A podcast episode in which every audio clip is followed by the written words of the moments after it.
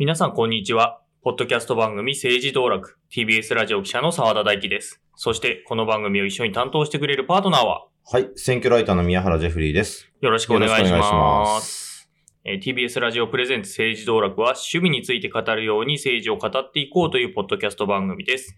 毎週月曜日に毎回20分ぐらいの番組を配信しています。ということで。はい。はい。で、えー私たちの他に、えースタッフなしのこの番組、TBS ラジオの役員応接室からうん IC レコーダーで収録してますけども、はい。どこまでも放送してしまうので、はい。えー TBS ラジオ社員の矢ヶ崎さんに適宜入っていただきます。はい、よろしくお願いします。今日のテーマは、統一地方選挙旧知事選総ざらい。やったにぎにぎしくですね。始まりましたね。今回は、まあ、せっかくうん統一地方選挙が行われているということで、はい。えーまずは4月9日日曜日に投開票を迎える、えー前半戦を取り上げたいということで、統一地方選挙の前半戦。の前半戦ですね。で、まあ中でも今回は、えー現在行われている9つの道府県で行われてます、えー知事選挙にスポットを当てて、旧知事選総ざらはいい。総ざらいと。ということを、まあ、ミニバージョンぐらいに思っていただければ。そうですね、はいこの企画いつもなんですが、あの、情勢分析とかはうんしないようにしてます。はい。なん当落予想とかはしません。あくまでも知事選の注目ポイントを紹介するという企画とはいいうことで、続いていきましょうか。はい。はい。じゃあ続いては福井県です。はい。はい福井県知事選に立候補されている方、届け出順に紹介します。えー杉本達治さん、えー無所属現、金本幸恵さん、無所属新、あ、違いますね。共産新はい。ですね。はい。えー、現職が杉本達治さんで、2期目を目指す形になりますね。うんで、旧自治省、えーっと、現在の総務省総務官僚ですね。で、えー、あ、自公立相乗りでの推薦という形になってます。前回の選挙では4期務めていて、た、えー西川さんという方を破って当選しています。で、西川さん時代のえー副知事も杉本さんはつつと、えー務めてたんですけれども、っていう形ですね。えー2019年に統一旧統一教会関連団体に祝電を送付したっていうことが、えー発覚していると、えーいう形になってます。で、えー政策としてはですね、女性の副知事登用。現時点では、あの、副知事2人とも男性なんですけれども、えー女性を、えー副知事に登用して、で、それをはじめとした女性活躍ですとか、で、北陸新幹線開通を契機とした経済発展みたいなのを訴えている。まあ、この後も出てきますけど、旧自治省、総務省出身で、えー知事に、えー立候補するっていう方は非常に多いですね。多いですね。うんうん結構出向を、あの、していて、うん自治体に、自治省、まあ、旧自治省、まあ、今の総務省系の人たち、例えば、部長クラスだったりとか、うんまあ、そういう形で出向してて、その先で出馬っていう。はいだから、全国の知事を見ても、多分旧自治省出身の人とか結構多いですよね。うんうん。自治省、総務省っての仕事、どういう仕事をしてるんですかね？どういう仕事がその知事の仕事に結びつくんですか、ああ、まあ、だから結構地域の、その、自治体自体の生え抜きの職員だけじゃやっぱりできにくい仕事だったり、つまりあの、中央官庁との折衝とか、うんうん。まあそういうのは、の、うん補佐だったり、まあ窓口だったりっていう形で入っていって、まあそうするとやっぱ地元の人たちともある程度仲良くなったりだとか、あー特にまああの、首長さんのまあ近くにいることも多いから、まあどういう仕事をしてるかっていうのもわかるし、うんどういう有力者と繋がっていけば、まあある種、選挙勝てるかっていうこともわかると。まあそういう中で、で、ある程度のまあ優秀さ、優秀さだったり、まあ頭脳の明晰さみたいなものも、まあ示せるっていうこともあって、うん擁立されることが結構多いですよなねる。だから地元に、で出るっていうよりは、その、出向先で出馬。うんうんうんで、も、出身自体は全然別みたいな人が結構意外と多いいいですよね。ですよね。はい。続いて、えー、金本ゆき、ゆきえさん、ゆきえさんが、えー、共産党の、えー、今回公認っていうのは初めて出てきますかね。そうですね。はい。で、この方、現在65歳なんですけど、すごいんですよ。えっ、と、1990年の衆議院選の福井全県区、まだ小選挙区になる前ですね。に31歳で立候補してから、小選挙区になってからは、福井区で、えー2017年まで11回の選挙に毎回立候補している。で、21年の衆院選では野党共闘で立民候補に譲って比例単独で立候補。で、福井県知事選自体は3回目の挑戦という形になってます。まあなんかその、こういう構図、今回、今回のその福井県知事選挙みたいな構図っていうのは非常によく知事選挙では見られると思うんですよね。現職で自民、公明、与野党、えー立立憲民主まで相乗りで推薦していて、それに対して、えー共産党系の候補者が、えー挑むという形は非常によく見る構図だと思います。で、っていう中でのそういうよく見る構図の中でずっと戦い続けてきた金本さんっていう存在のなんか戦いも、なんかなかなか注目はされないんですけれども、えっと、そこは見てみると、うん、面白いかな、そこへのリスペクトはあってもいいかなというふうに思ったりすると。まあ、その福井県、まあ原発が多い地域ですので、まあ出す原発っていうのは一つ、あの、共産党もずっと言ってきてるところなので、そこが政策の重点になってきてるかというところです。福井県とか結構あれですよね。えっ、と、多分、比例復活も含めて、うん。ほぼ自民党ですよね。うんほぼっていうか、比例復活も多分野党に許してないんじゃないかな、確か。それはあのデータを見ればわかるけど、ちょっと今はわかんないです。うんはい。っていうぐらい、あの、割と保守の強いところところですね。。はい。続いて、あ、メールが来ています。はい。お名前を、が本名なので、えっ、と、ちょっと、僕、えー匿名扱いで すいません。えーもし可能であれば、大阪府知事選挙特集をぜひお願いしますと。東京在住の大阪人として気が気じゃありませんということでメールが来ています。ありがとうございますありがとうございます。じゃあ、大阪府に移ります。はい。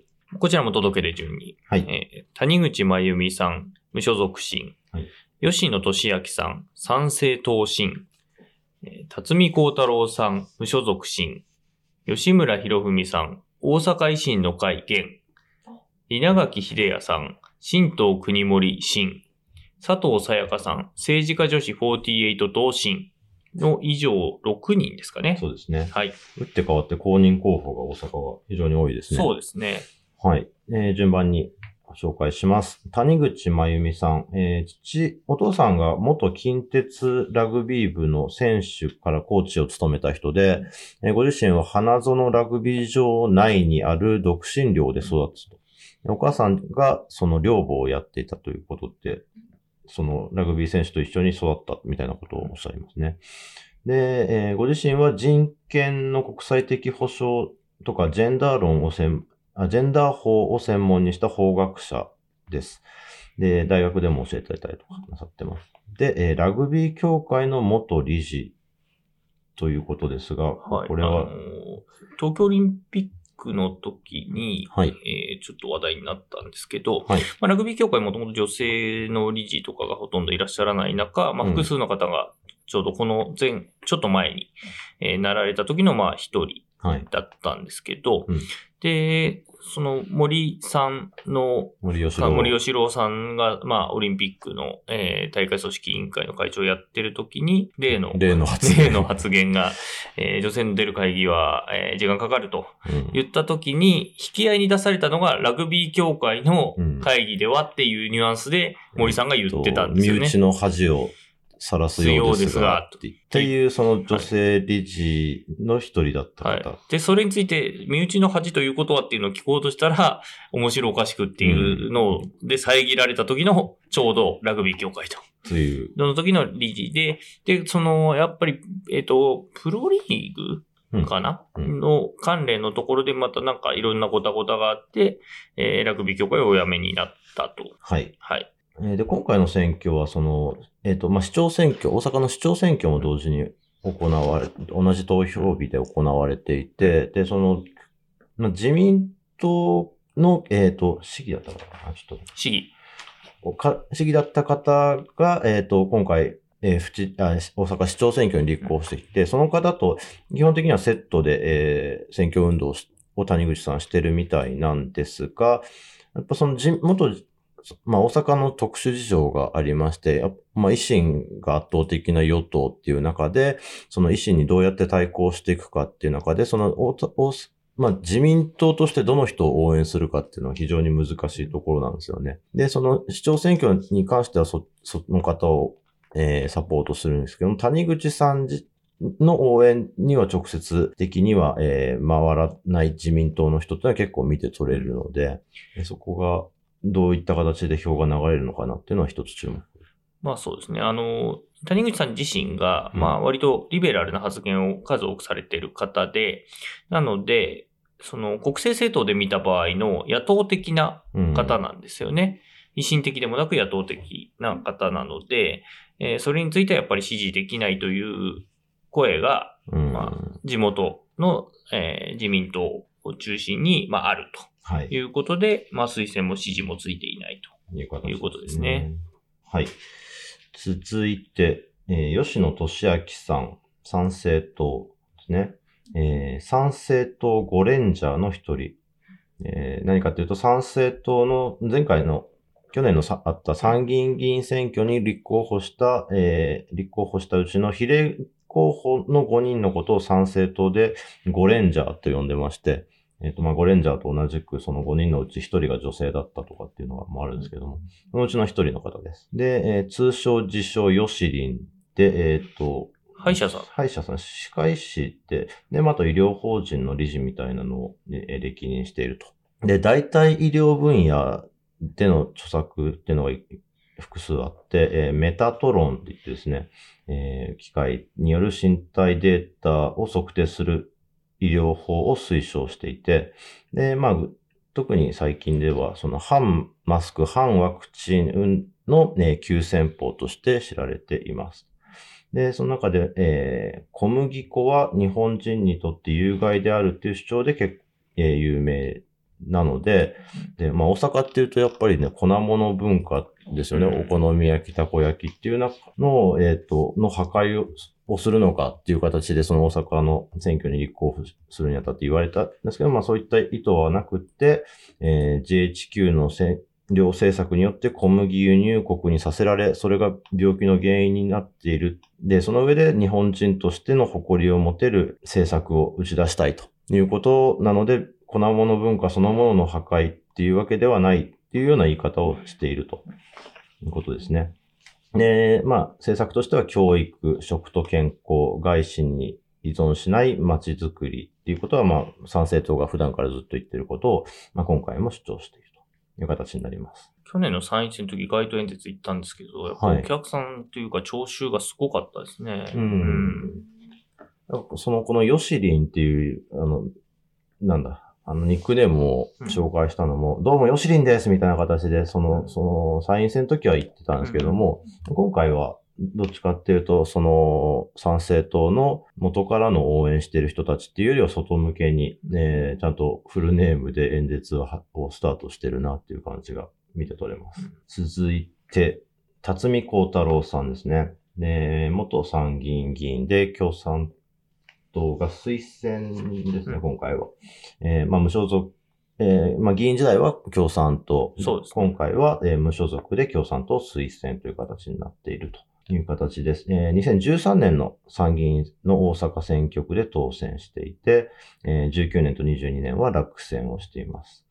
で、議員時代は森友疑惑追及チームの、えー、党、共産党の責任者として、えー、議会で追及して露出が増えた。まあ、森友学園自体が大阪に所在してたのでっていうことだと思いますはい。で、えっ、と、劇場版選挙なんです。以前も紹介した映画ですけれども、こちらにも、えー、ご本人出演なさってます。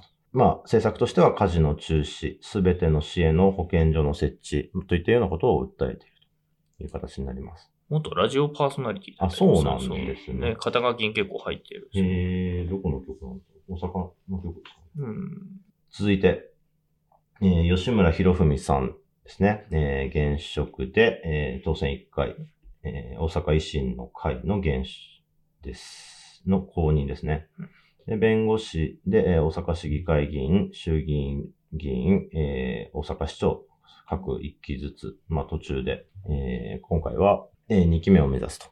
で、弁護士自体は、えっ、ー、と、かつてあった大手消費者えー、金融会社の竹藤の顧問弁護士だったとして知られています。で、知事としては、えー、この期間で、えー、知事報酬だったりとか、府議会議員の報酬の3割カットですとか、えー、府議会の定数削減などを実績として挙げていると。で、コロナ対策として国産ワクチンの研究ですとか、うがい薬に含まれるポビドン用土の研究というのを進めてるけど、まあ、具体的な成果にはこれについては至らなかった。で、えー、政策としては教育の無償化とか、あるいは府市一体の、えー、成長戦略、大阪府と大阪市一体で、えー、成長戦略を取っていく。えっ、とは、あの、誘致に成功した万博ですね、の成功っていうのを公約に今回はしています。吉村さんのエピソードなんかあります？まあやっぱりね、コロナの時にうがい薬で会見でっていうのが、これでっていう、なんかやっぱあれが、言ってたっていうイメージがすごい強くて、まあ批判的な人は、やっぱりあの会見をものすごく、うん、えー、引き合いに出すことが多いですよね。うん。うん、はい。やっぱ人気なんでね、いろんな選挙で応援に回ってたりするので。まあそうですね。あの参院選でもね、結構、あの、そえっ、ー、と、維新えー、の地元の大阪だけじゃなくて、うん、いろんなところ、東東京も、東京も来てたし。それこそ劇場版選挙なんですにも、うん、えっ、ー、と、京都で応援演説をしてる姿が収録されてました。うん、はい。続いて、稲垣秀也さん。この人が新東国森の、はい、えー、公認ですね。えー、肩書きとしては著述業うんえー、執筆業。うん。で、前回の参院選では兵庫県の選挙区から立候補して落選。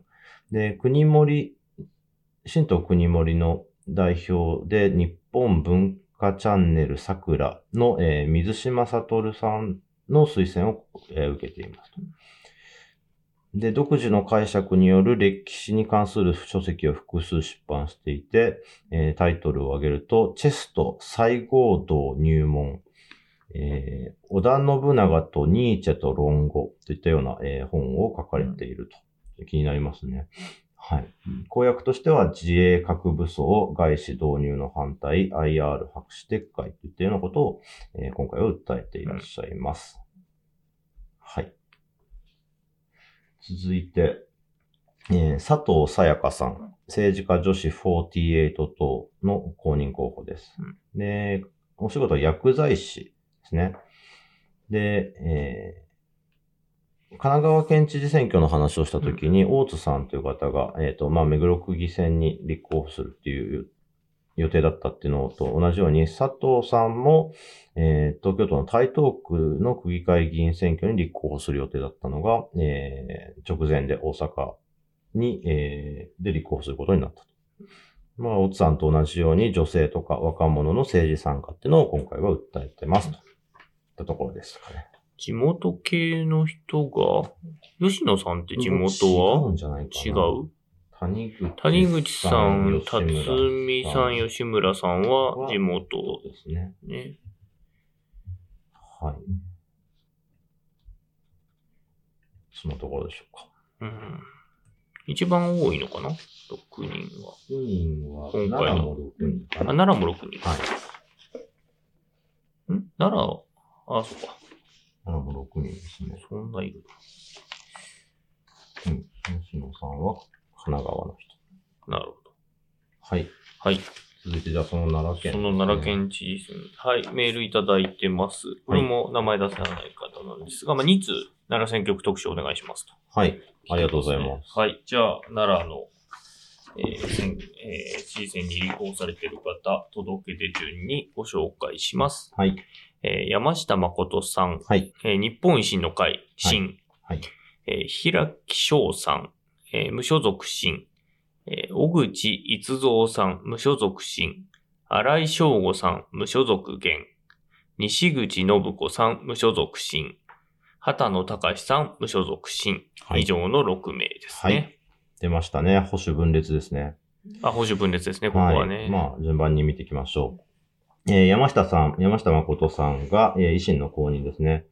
で、元生駒市、奈良県生駒市の市長を務めた方で、うん、えー、弁護士、元の弁護士だったのが、えー、2006年に、えー、完全無所属の立場、37歳で立候補して、で、69歳の与野党相乗りの、で、参戦の現職にダブルスコア近い差をつけて圧勝という経歴を持って、その後3期を務めた。うん、2015年の奈良県知事選挙に立候補して、えー、時点で落選。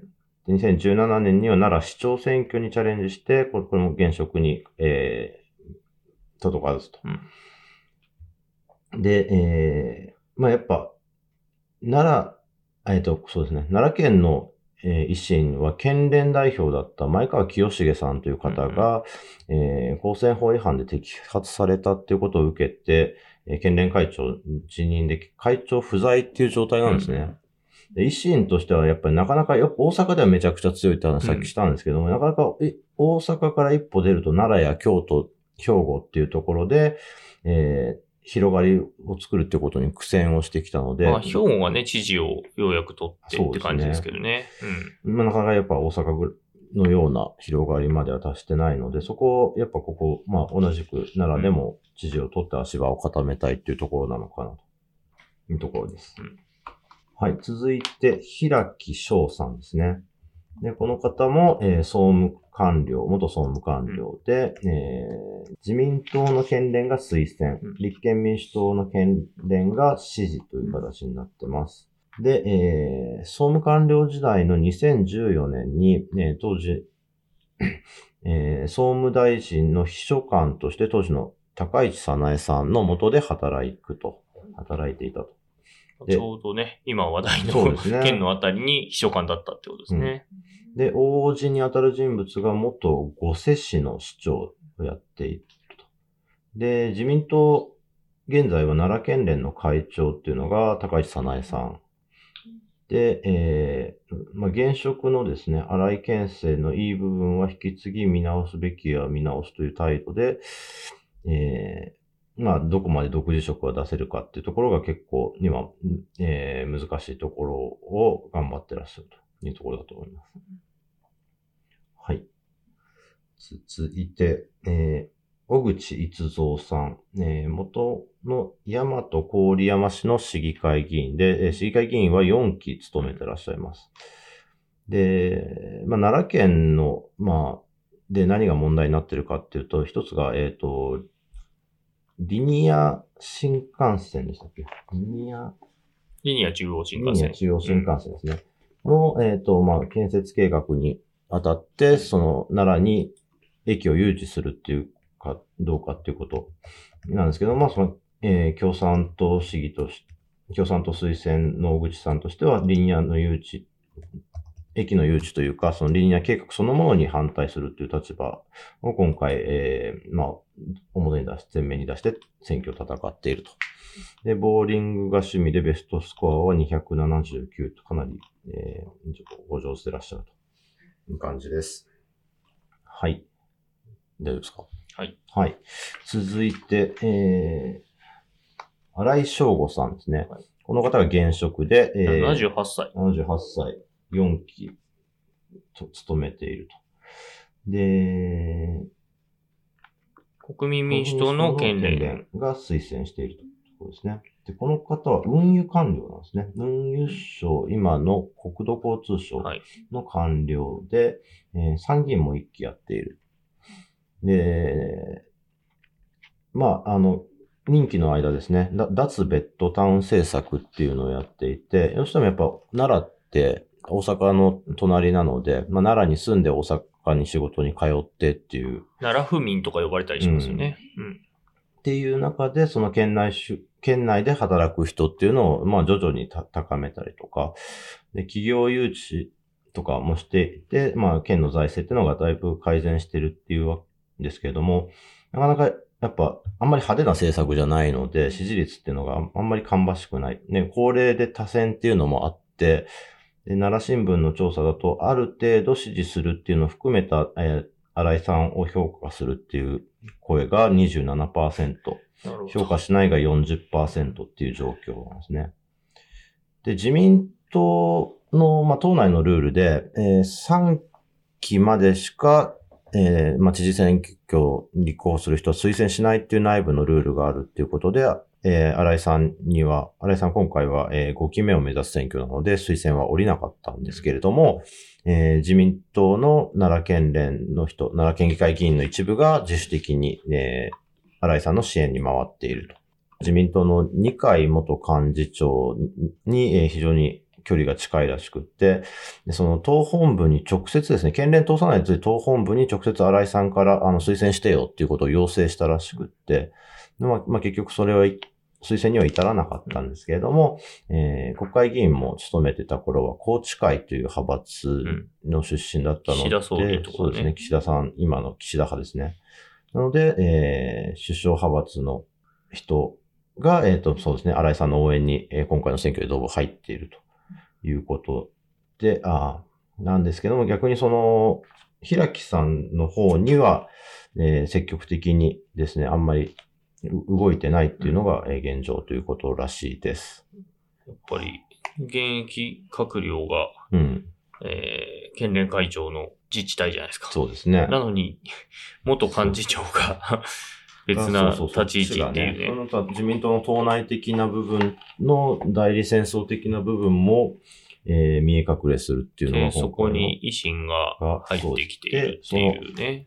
自民党が分裂したところで維新が勢いを持って、えー、どう割り込ん割り込んでというかですね、まあ票を稼ぐことができるのかっていうところかな。っていう、まあ、政争の話ばっかりじゃなくて、せっかくなので、あのコロナ、そうそうそうそう。荒井知事はね、やっぱコロナ対策は独特というか。うん、でしたね。はい。ちょっとじゃあ説明してもらおうかな。コロナ取材の時に、まあ、基本的には、あの、都道府県間の移動とかはあんましないみたいなことは、うん、初期の頃はすごくあったんだけれども、うん、あの、で、まあ大阪も含めた関西圏も基本的にはその緊急事態宣言とか、まん延防止等重点措置しっかりやりましょうっていう感じだったんですけど、あの、それにまあ、ある種反旗を翻したところですよね。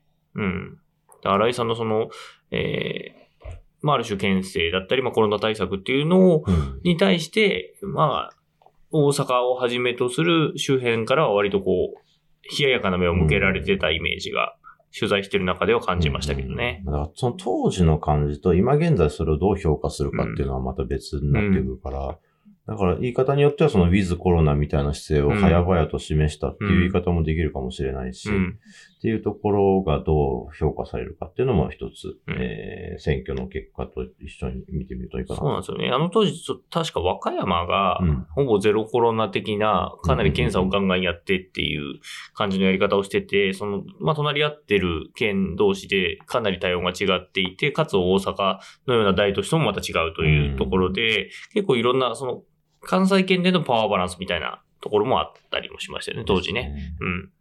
はい。続いてあと二人。うん、はい。えー、西口信子さんですね。えー、68歳で元中高の英語の先生でいらっしゃいます。で、教育福祉環境問題など社会課題が山積しているということで、えー、立候補を決めましたということをおっしゃってて、インタビュー記事なんかを見ていると、新井さん、新井県知事に対する評価っていうのは、えー、西口さん自身はそんなに低いものではないみたいなんですけれども、えー、デジタル化に遅れが、えー、生じているっていうふうに感じているので、その点を強化したいなっていうことをおっしゃってます。で、えリニア中央新幹線の駅の誘致には、えー、西口さんは積極的な姿勢を示しているということです。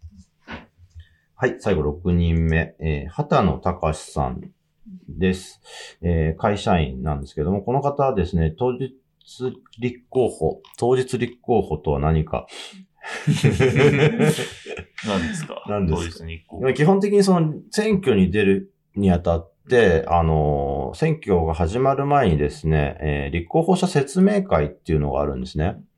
で、そこでその書類だったりとか、そのどういった手続きが必要ですよとかっていう説明を受けるんですけれども、で、それを見、にを、その、まあ、メディアの人たちはマークをしていて、うん、で、どういう人が立候補するのかっていうのを大体の目星をつけたりとか、あるいはその、そこにあたってその立候補の、あの、立候補表明という形でその記者会見を開いたりとかっていうのを届け出の前に基本的には済ますものなんですけれども、まあ、書類さえ揃ってればそういったことしなくても立候補っていうのは受理されるんですよね。